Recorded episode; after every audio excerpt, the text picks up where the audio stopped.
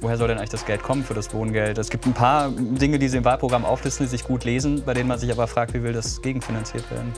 Alles, was die Politik ausgibt für soziale und ökologische Zwecke, hat einen Ursprung. Eine starke Wirtschaft. Alles.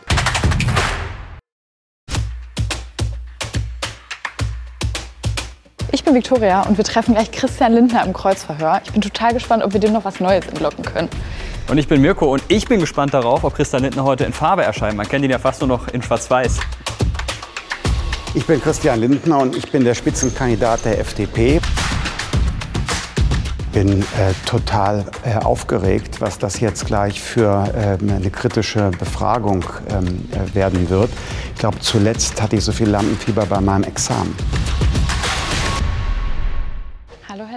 Hallo. Grüß Sie, der Einzug der Matadorin und Ja. des Matadors. Hi. Wie bei einem Verhör eben. Ja, oder Examen. Oder Man Examen. weiß es noch nicht, Ja. genau. Herzlich willkommen, Herr Lindner. Schön, dass Sie heute bei uns im Kreuzverhör sind. Äh, wir möchten heute hier mit Ihnen vor allem über Themen besprechen, die junge Menschen wichtig finden für die für uns bevorstehende Bundestagswahl. Und Sie haben hier heute aber auch die Möglichkeit, junge Wähler und Wählerinnen von sich und Ihrer Partei zu überzeugen. Prima.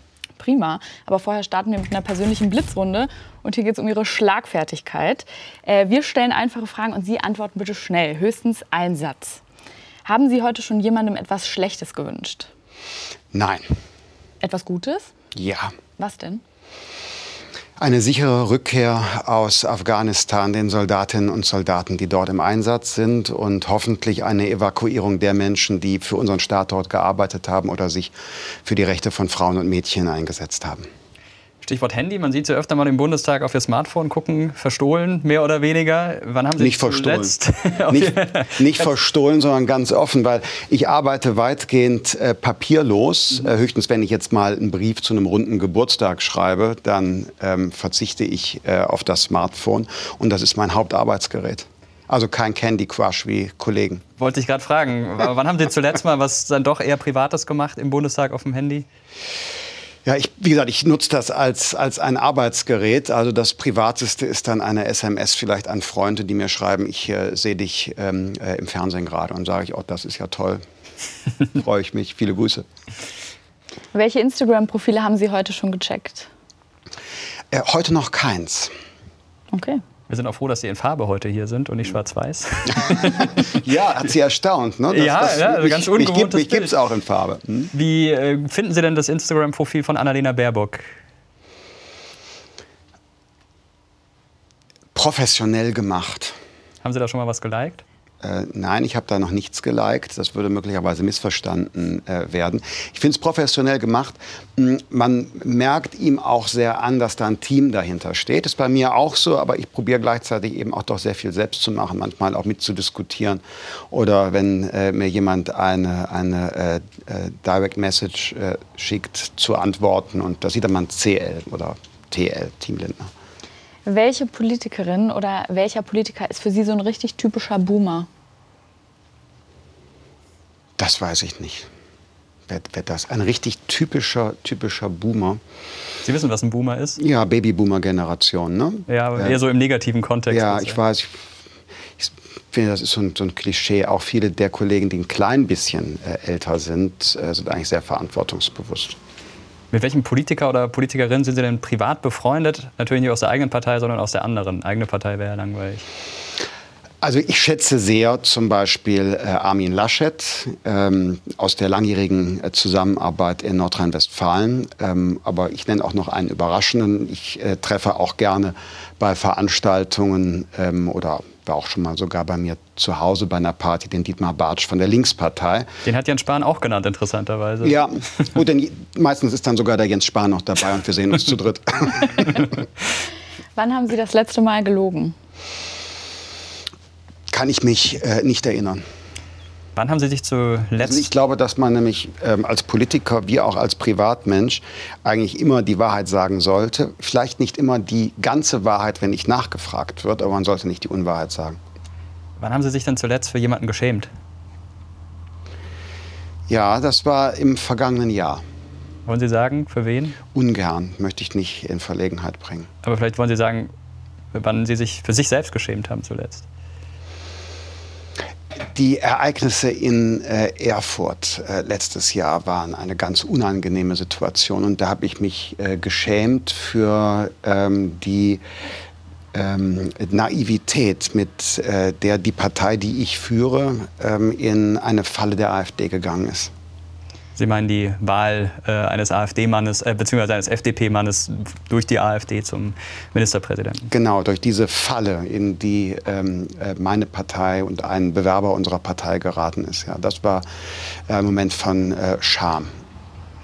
Was werden Sie am meisten an Angela Merkel vermissen? Äh, ihren Humor. Und wovor haben Sie Angst? Dass Familie oder Freunde äh, eine schwere Erkrankung haben. Kommen wir zu unserem ersten Thema, das ist die soziale Ungleichheit. Deutschland ist ein Land, in dem man arm und reich vielleicht gar nicht so oft in einem großen Unterschied sieht. Das ist in anderen Ländern doch frappierender, aber trotzdem geht die berühmte Schere zwischen arm und reich immer weiter auseinander. Empfinden Sie Deutschland denn insgesamt als sozial gerechtes Land? Nein, weil in Deutschland wie fast nirgendwo sonst auf der Welt ähm, dein Bildungserfolg und der Erfolg, den du im Beruf hast, abhängig davon ist, in welche Familie du geboren bist, in welchem Stadtteil du aufgewachsen bist. Und das empfinde ich als äh, die größte Herausforderung für äh, unsere Gesellschaft, dass nicht der Zufall der Geburt, sondern wieder ähm, Fleiß und äh, Talent und Lebensentscheidungen einen Unterschied machen, welchen Platz du einnimmst in unserer Gesellschaft und eben nicht so ein Zufall. Wie will die FDP das ändern? Ich glaube, dass wir in äh, den Stadtteilen, wo es besondere Aufgaben gibt, äh, Schulen brauchen, die mehr Lehrerinnen und Lehrer, auch mehr Sozialpädagogen haben als andere. Aber im Grunde muss es noch vorher anfangen, schon, schon äh, in den Kindergärten. Mit äh, der Förderung in der deutschen Sprache muss es beginnen, weil oft genug dann äh, später gar nicht mehr das aufgeholt werden kann, was äh, nicht grundgelegt worden ist, schon äh, vielleicht vor der Einschulung. Wir haben eine Videofrage für Sie mitgebracht, und zwar von Dominik Bloh, der eine Idee hätte, wie man ja. das Land noch sozial gerechter machen könnte. Klar, gerne. Mein Name ist Dominik. Ich habe Jahre auf der Straße verbracht. Wie die meisten Menschen bin ich unverschuldet obdachlos geworden. Bin schon in Armut aufgewachsen. Die meisten Menschen, die heute unter der Armutsgrenze leben, haben Jobs. Ich habe trotz Obdachlosigkeit mein Abitur geschafft. Heute bin ich Bestsellerautor und Sozialunternehmer. Für mich ist das aber keine Erfolgsgeschichte. Herr Lindner, Sie und Ihre Partei sagen zwar, dass es möglich ist für alle, es zu schaffen, wenn man sich nur genug anstrengt, dann kann man erfolgreich werden. Ich begegne immer noch den Menschen, die nicht weiterkommen. Ein Weg zu mehr sozialer Gleichberechtigung wäre das bedingungslose Grundeinkommen. Würden Sie und Ihre Partei sich dafür einsetzen? Ja, würden Sie. Nein, ich halte das bedingungslose Grundeinkommen auch nicht für gerecht. Bedingungsloses Grundeinkommen bedeutet ja, dass die Menschen, die arbeiten, auch ähm, äh, über ihre Steuern bezahlen, wenn jemand angebotene Arbeit oder angebotene Bildungschancen ablehnt. Und meine Auffassung ist, dass wir in Deutschland immer wieder neu Einstiegschancen bieten müssen. Zum Beispiel Menschen, die in Obdachlosigkeit leben, Bildungsangebote machen müssen, auch äh, Jobs anbieten äh, müssen, Weiterqualifikation, damit man aus dem Job, wo man nur den Mindestlohn bekommt, dann eine bessere äh, Chance machen kann, eine Aufstiegschance hat. Aber wer angebotene Arbeit oder Bildung ablehnt, ich finde, da wäre nicht fair zu sagen, wir zahlen ihr oder ihm auch etwas. Sie wollen in einer anderen Sache was einführen, nämlich ein liberales Bürgergeld. Ja, das genau. klingt jetzt zuerst mal nach, bekommt jeder Bürgergeld, aber es geht hier um einen Ersatz für Hartz IV. Äh, was ist genau dieses Bürgergeld und was soll sich dadurch ändern? Das ist äh, unsere Alternative zu einem bedingungslosen Grundeinkommen. Es ist ähm, die Zusammenfassung von allen Sozialleistungen und die Verbindung mit dem Steuersystem. Konkret würde es bedeuten, Du bist gegenwärtig bedürftig, weil du äh, nicht arbeitest. Du kannst vielleicht gar nicht äh, voll arbeiten. Ich denke jetzt an eine alleinerziehende Mutter, ähm, die kann nicht 40 Stunden arbeiten. Die soll aber nicht in Hartz IV leben, sondern wir möchten, dass sie ein Bürgergeld bekommt, einfacher zu beantragen, ohne das würdelose Antragsverfahren, das viele als, als eben belastend empfinden. Und das Spannende nun ist, wenn du, wenn du äh, neben der Grundsicherung arbeitest, dann sollst du mehr davon behalten. Wir haben ja heute die Situation, viele wissen das gar nicht, wenn du neben Hartz IV einen 450-Euro-Job hast. ab 100 Euro musst du 80 Prozent von deinem Einkommen abgeben. Ich finde, das ist eigentlich ein Skandal, wie eben bei der Bildungsgerechtigkeit. Der höchste, in Anführungsstrichen, Entzugssatz, Steuersatz, vielleicht etwas untechnisch gesagt, ist nicht bei Millionären, sondern ausgerechnet bei bedürftigen Menschen, die sich mit einem Minijob Schritt für Schritt, Zug um Zug in eine bessere Lebenssituation arbeiten wollen. Niemand sollte mehr abgeben müssen von seiner Arbeit als die Hälfte. Jetzt fordern Sie dieses liberale Bürgergeld schon eine ganze Weile, steht auch jetzt wieder im Wahlprogramm drin. Was nicht so wirklich drin steht, ist der Regelsatz. Da gibt es Expertinnen und Experten, die das durchgerechnet haben und sagen, also egal wie man es rechnet, die Leute bekommen eher weniger, als sie jetzt bekommen. Können Sie denn was sagen? Wie sieht denn der Regelsatz konkret aus? Nein, der Regelsatz wird sich natürlich orientieren an dem, wie man sagt, sozioökonomischen äh, Existenzminimum, wie das heute bei unserer Grundsicherung ist. Aber die besondere Pointe an unserem Modell ist ja, dass wir gerne die Menschen dass wir den Menschen anerkennen und Anerkennung zollen wollen, äh, die äh, neben dem Bezug einer Sozialleistung gleichzeitig vielleicht auch in einem kleinen Job erstmal beginnend arbeiten. Das ist die Idee bei uns. Wir wollen einfach den Respekt zollen, die sagen, okay, ähm, ich kann oder will gerade nicht voll arbeiten oder ich bekomme gegenwärtig auch noch keinen, keinen ähm, Vollzeitjob. Da wollen wir sagen, gibt es eine Anerkennung und die müssen nicht so viel abgeben wie bisher, sodass sich darüber ihr Einkommen verbessert. Und denjenigen, die das nicht wollen und die auch Jobs nicht annehmen, die ihnen vielleicht angeboten werden, wie wollen Sie die sanktionieren? Ja, die haben das Grundsicherungsniveau. Aber wer äh, sich dauerhaft entzieht, da haben wir ja heute schon ähm, die, die Regeln, dass wer also zum Beispiel vorsätzlich Bewerbungstermine platzen lässt oder so, dass dann je nach Betrachtung des Falls, äh, in diesem Fall die Bundesagentur für Arbeit, eine Sanktion ausspricht. Wissen Sie, Solidarität ist ja ähm, eine, eine äh, äh, Sache von Gegenseitigkeit. Derjenige, der äh, gegenwärtig oder dauerhaft bedürftig ist, muss von unserer Gesellschaft Solidarität erfahren. Aber auf der anderen Seite meine ich, dürfen wir auch die Erwartung aussprechen, dass wer bedürftig ist, auch das in ihrer oder seiner Macht Stehende zu unternehmen, um Schritt für Schritt auch wieder in eine unabhängige Situation zu kommen. Wir haben aus der Funk-Community, also von unseren Zuschauern und Zuschauerinnen, mhm. immer wieder äh, Fragen bekommen. Und hier stelle ich Ihnen jetzt mal eine, die wurde sehr oft geliked. Und äh, da ja. möchte die Community, dass die von Ihnen beantwortet wird. Ja. Wie kann man immer noch der Meinung sein, dass der Markt alles regelt, während Pflegekräfte unterbezahlt und überarbeitet sind und Patienten sich schlecht versorgt fühlen, seitdem Krankenhäuser und Pflegeheime ausschließlich nach wirtschaftlichen Gesichtspunkten geführt werden? Krankenhäuser und Pflegeheime äh, werden nicht ausschließlich nach wirtschaftlichen Gesichtspunkten äh, geführt.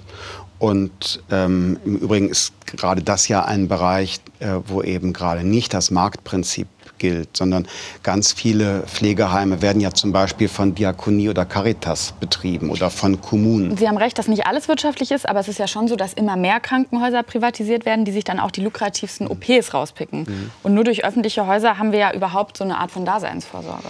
Ich habe eher den Eindruck, dass es in den letzten Jahren so war, dass zum Beispiel viele Städte und Gemeinden ihre Krankenhäuser abgegeben haben, weil sie nicht mehr in der Lage waren, die Modernisierung, die Investitionen in neue Technik äh, zu leisten.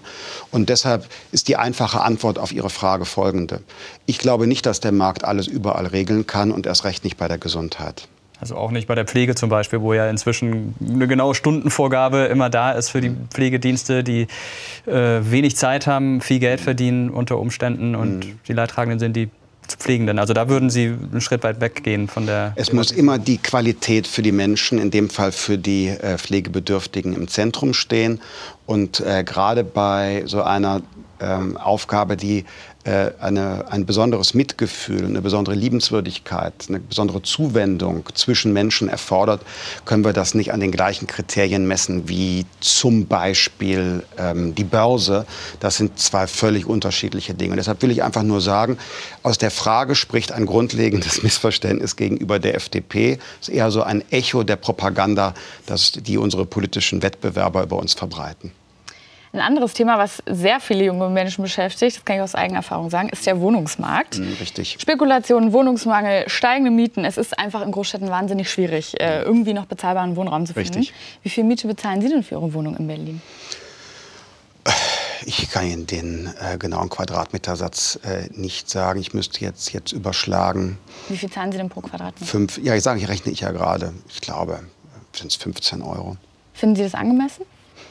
In meinem Fall ja, aber ich bin auch nicht ähm, ähm, äh, in der Situation, dass ich bedürftig bin. Und äh, deshalb verstehe ich die Frage in Bezug auf mich nicht, weil ich bin ja äh, ein Bestverdiener. Also soll ich mich jetzt äh, über meine Miete beklagen als, als Bundestagsabgeordneter? Ja, aber Nee, nee, ist nee. das der Grund, warum bestimmte Mieten in bestimmten Gegenden so hoch sind? Nee, Stichwort das- Gentrifizierung. Nee, bin ich gewiss nicht. Die Wohnung, äh, äh, in der ich äh, wohne, die gab es ja schon vor mir. Schauen Sie, lassen Sie uns einfach diese, diese, äh, dieser, diesen Versuch über, mh, wie soll ich sagen, ähm, ähm, äh, Schuldzuweisung an einzelne Gruppen der Gesellschaft. Das sollten wir überwinden. Wenn wir tatsächlich das Problem lösen wollen, des bezahlbaren Wohnens, dann müssen alle einen Beitrag leisten. Und hier ist mein Vorschlag. Wir haben ja deshalb steigende Mieten vor allen Dingen, weil in den Großstädten wie zum Beispiel Berlin oder Frankfurt, München, Düsseldorf immer mehr Menschen hinziehen. Das heißt, wir haben eine steigende Nachfrage auf ein knappes Angebot.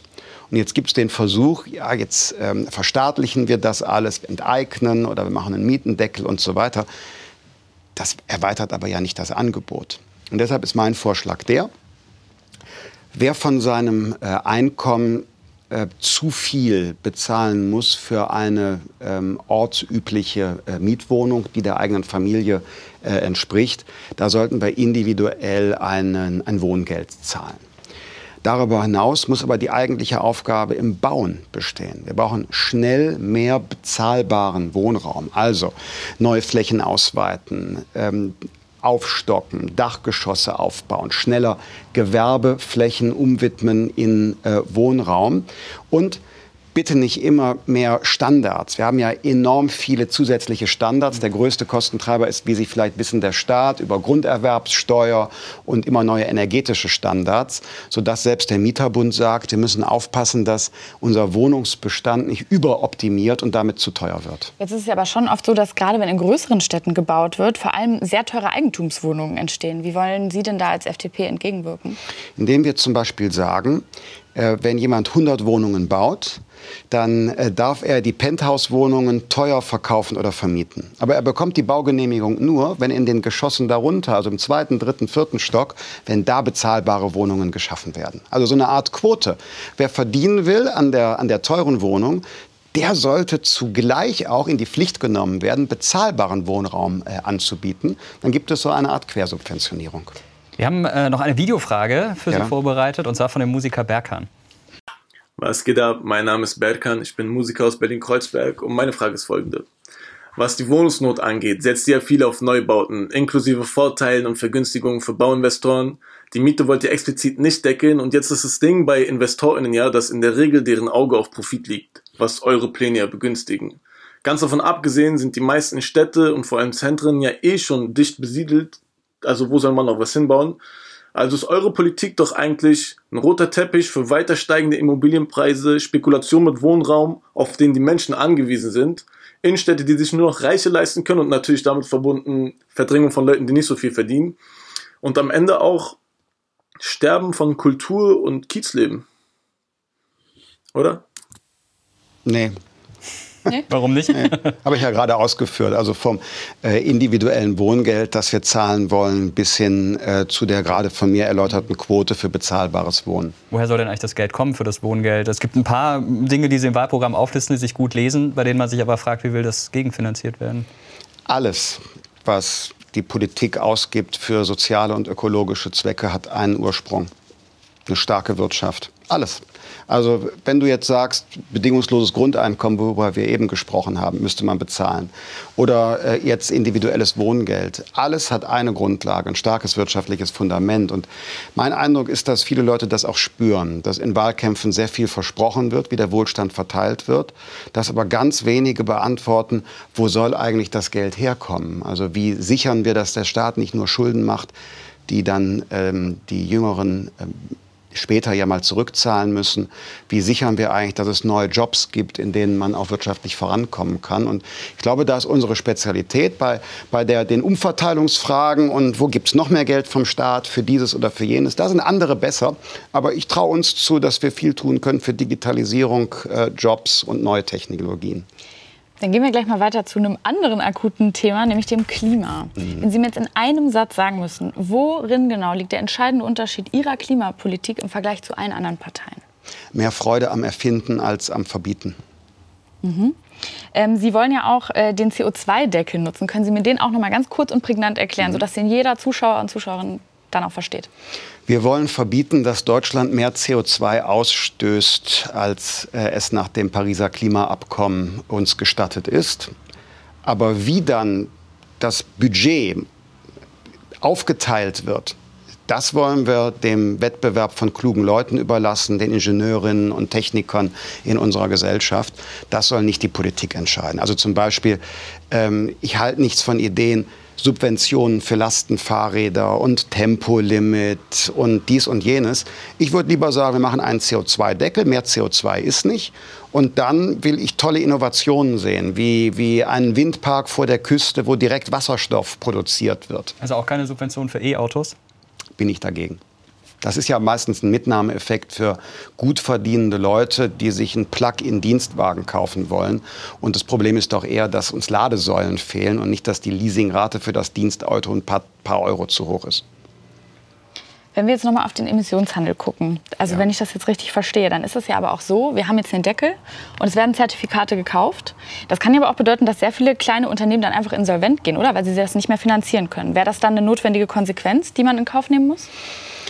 Nein, das sollte man gerade nicht, sondern ähm, Sie beschreiben genau die Sorge, die ich habe. Die jetzige Klimapolitik in Deutschland führt dazu, dass wir den höchsten CO2-Vermeidungspreis weltweit haben. Also eine Tonne CO2 einzusparen, ist nirgendwo auf der Welt so teuer wie in Deutschland.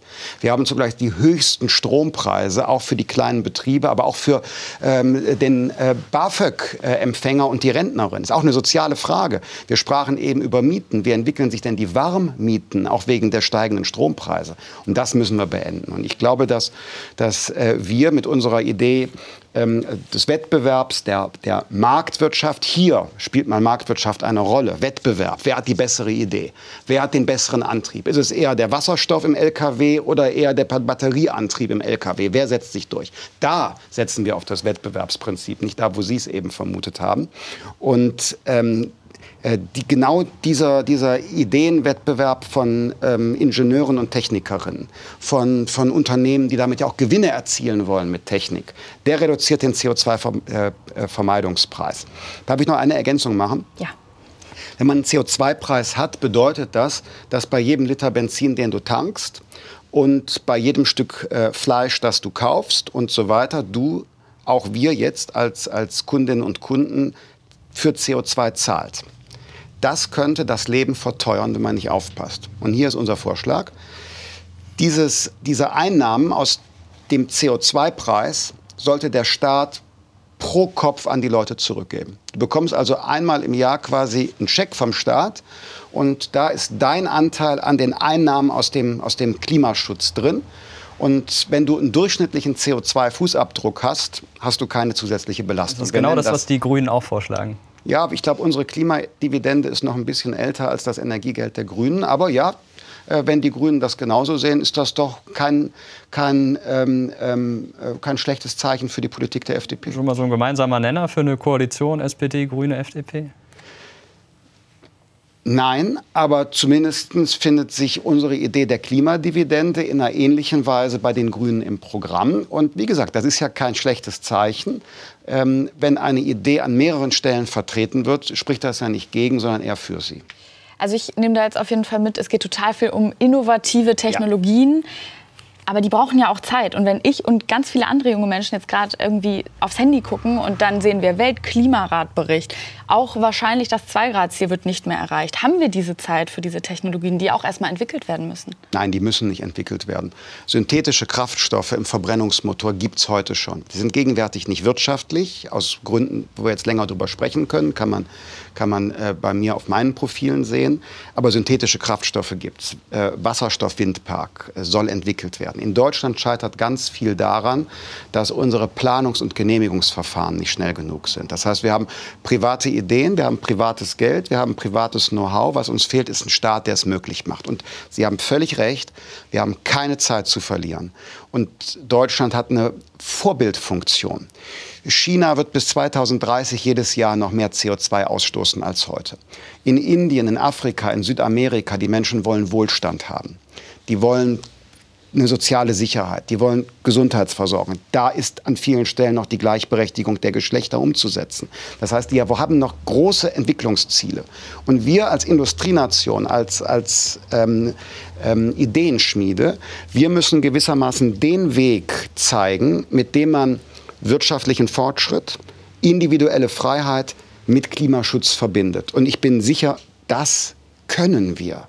Solche Dinge können wir. Was wir in Deutschland offenbar nicht so gut können, ist die Digitalisierung. Wenn man sich mal so die vergangenen Jahre anguckt, egal ob es um den Netzausbau geht oder um Digitalisierung an Schulen. Es gibt den Digitalpakt Schule, da hat Ihre Partei immer wieder kritisiert, lief vieles nicht so gut mit den Geldern, die kamen oft nicht an.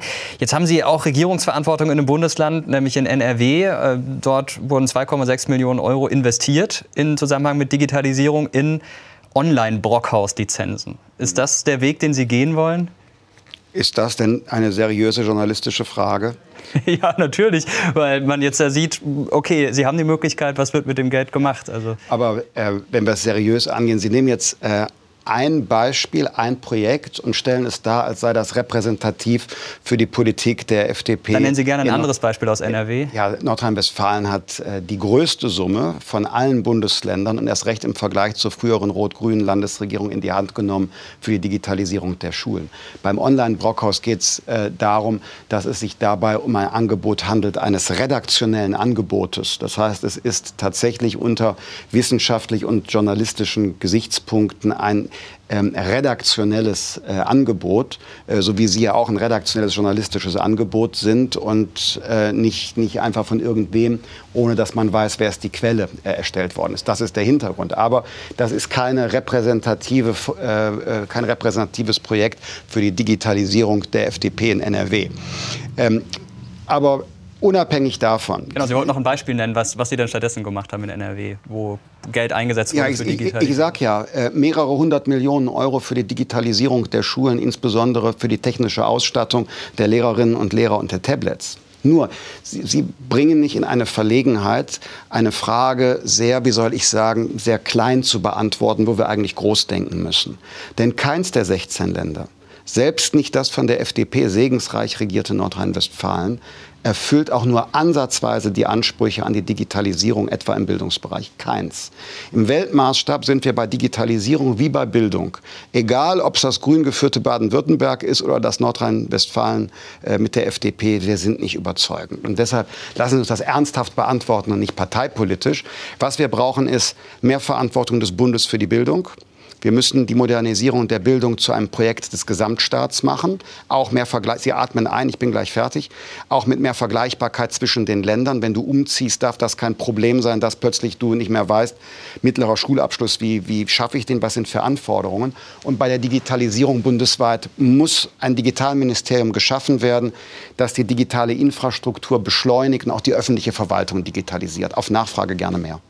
Ja, meine Nachfrage bezieht sich darauf, dass Sie sagten, äh, da muss mehr Kompetenz für den Bund da sein. Bildungsföderalismus wird also abgeschafft mit der FDP. Der Bund ist zuständig für die Bildung, keine Ländersache mehr? Er wird modifiziert, ganz abschaffen kann man ihn nicht. Das wäre auch unrealistisch, machen die Länder nicht mit.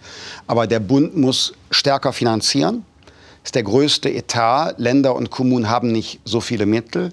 Und wir brauchen mehr Vergleichbarkeit äh, zwischen den Ländern, damit, ich meine, der Satz des Pythagoras in Mecklenburg-Vorpommern und in Bayern ist derselbe. Also wenn man da eine digitale Lernplattform aufbaut, das muss nicht in jedem Land unterschiedlich sein.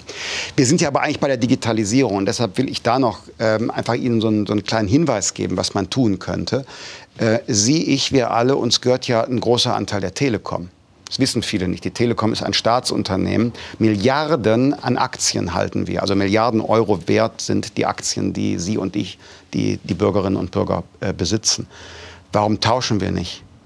Statt Aktien, also Anteile an einem Unternehmen, das in den USA Tochtergesellschaften kauft für Milliarden Dollar, tauschen wir das doch einfach in Investitionen in digitale Infrastruktur. Müssen wir nicht einen Euro zusätzliche Schulden machen, sondern wir nutzen einfach einen Vermögensgegenstand, den wir sowieso haben, und tauschen ihn einfach in Breitbandnetz.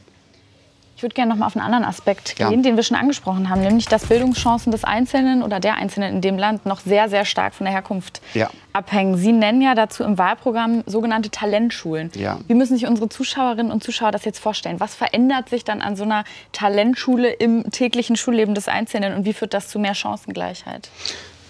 Ich hatte es eben schon kurz angesprochen, da gibt es mehr Lehrerinnen und Lehrer, da gibt es ähm, Erzieherinnen und Erzieher, sozialpädagogische Kompetenzen am Nachmittag, um in einem ganzheitlichen Sinne äh, dann junge Menschen äh, zu fördern. Da geht es nicht nur um Unterrichtsinhalte, sondern nach meiner festen Überzeugung geht es oft ja auch um ähm, einfach eine, eine, Stützung bei der Persönlichkeitsentwicklung und Sprache. Es geht nicht nur um zusätzliche äh, Mathestunden am Nachmittag, sondern es geht ganz grundsätzlich darum, auch vielleicht bei, bei jungen Menschen, die schulmüde sind, im, im Gespräch herauszufinden, wo sind die Motive. Äh, wir sollten in unserem Land ähm, äh, zum, zum Ergebnis kommen, dass kein junger Mensch mehr die Schule ohne einen Abschluss verlässt, sondern dass äh, alle Menschen, alle jungen Menschen ähm, wenn sie die Schule verlassen, einen Abschluss haben. Und zwar nicht, indem wir jetzt die, die Leistungsanforderungen reduzieren, sondern die Qualität der individuellen Förderung verbessern. Jetzt haben wir viel über das Geld gesprochen, über die Wirtschaft haben wir gesprochen, über das Klima. Worüber wir auch noch sprechen sollten, ist die Außenpolitik. Die FDP ist, das verbinden vielleicht viele gar nicht mehr damit, auch eine Partei der Außenpolitik. Sie haben schon öfter den Außenminister gestellt, zuletzt Guido Westerwelle, als Sie an der Regierung beteiligt waren. Jetzt haben wir außenpolitisch einige Baustellen und äh, Schwierigkeiten. Afghanistan ist natürlich ein großes Thema. Menschen, die als Flüchtlinge vermutlich in nächster Zeit von dort zu uns kommen werden, aber auch aus anderen Ländern, wegen des Klimawandels, aus anderen Gründen. Jetzt schreiben Sie in Ihrem Programm, wir können nicht alle aufnehmen. Und äh, diejenigen, die wir aufnehmen, also ich spreche jetzt nicht von Kriegsflüchtlingen, sondern von Leuten, die vielleicht dauerhaft hier bleiben wollen, die müssen verschiedene Kriterien erfüllen. Was sind das denn für Kriterien? Welche, welche Qualifikationen müssen die Leute mitbringen? Wie soll das ablaufen? Also es geht nicht um Außenpolitik, sondern um Einwanderungspolitik. Letztendlich ja, okay, aber also indirekt ja, auch um Außenpolitik. Nein, nein ist ja ist überhaupt kein Problem. Ich kann vielleicht den Bogen spannen. Aktuelles Beispiel Afghanistan. Ähm, wir sind der Überzeugung, dass man den Menschen, die jetzt in Afghanistan äh, flüchten müssen, nicht zumuten kann, den äh, gefährlichen weiten Weg bis nach Europa zurückzulegen. Wir müssen anders als damals äh, bei der Syrienkrise und dem Bürgerkrieg dort äh, in der Nachbarschaft von Afghanistan menschenwürdige Unterbringung sicherstellen, damit ähm, die Menschen schnell Schutz, nahe der Heimat Schutz finden. Jetzt die Bogen zur Einwanderungspolitik. Wir sind ein Einwanderungsland. Wir haben also auf der einen Seite ein Interesse an fleißigen Händen und klugen Köpfen, die bei uns tätig werden. Wir sind auch eine alternde Gesellschaft. Das heißt, wir werden ohne Einwanderung unseren Wohlstand gar nicht äh, erweitern können. Und da müssen wir die, die Hürden reduzieren, dass genau die Menschen, die ähm, gerne bei uns ihr Glück suchen wollen, die hier äh, sich was aufbauen wollen, dass die das leichter können. Wenn Menschen kommen, dann äh, müssen wir aber auch dafür sorgen, dass sie wirklich Aufstiegschancen haben. Man darf nie so viel Steuern und Sozialabgaben wegnehmen. Und wir müssen den leider immer noch vorhandenen Alltagsrassismus bekämpfen. Auch das ist eine Hürde, warum Menschen nicht zu uns kommen. Und in einem Land, wo eine Partei wie die AfD stark ist, wird man auch nicht darauf bauen können, dass viele qualifizierte, talentierte Menschen zu uns kommen. Das heißt, weltoffenes Einwanderungsrecht, geringere bürokratische Hürden und Kriterien sind dann zum Beispiel, kann man die Sprache, ähm, hat man eine Berufsausbildung, ähm, ähm, ein Kriterium ähm, wird sein, ähm, hat, man, hat man ein polizeiliches Führungszeugnis ohne Einträge oder ist man schon mal straffällig geworden. Davon vollständig zu trennen ist was anderes. Also ist eine Zäsur was völlig anderes. Und das ist Einwanderung aus humanitären Gründen. Also wer zum Beispiel in Afghanistan verfolgt ist, weil sie sich für Mädchenrechte eingesetzt hat. Da gelten keine Kriterien, da geht es um individuellen Schutz, das heißt bei uns Asyl. Und es gibt noch eine dritte Gruppe. Das sind Menschen, die sind verfolgt als, ähm, ja, als, als Flüchtlinge vor Bürgerkrieg oder Naturkatastrophe. Und da sagt das internationale Recht, denen bieten wir Schutz. Aber das internationale Völkerrecht sagt, wenn die alte Heimat wieder stabil ist, muss dort äh, die Regel sein, dass man zurückkehrt. Und jetzt kommt die FDP-Spezialität. Das haben wenige andere Parteien auch so im Programm. Stellen Sie sich vor, jemand kommt nach Deutschland, wird aber als Asylbewerberin abgelehnt. Dann normalerweise wird sie oder er abgeschoben. Unser Vorschlag ist, jemand kommt und bittet um Asyl, man stellt aber nach der Prüfung fest, ist gar nicht verfolgt, müsste zurück. Und da kommt unser Vorschlag, sogenannter Spurwechsel.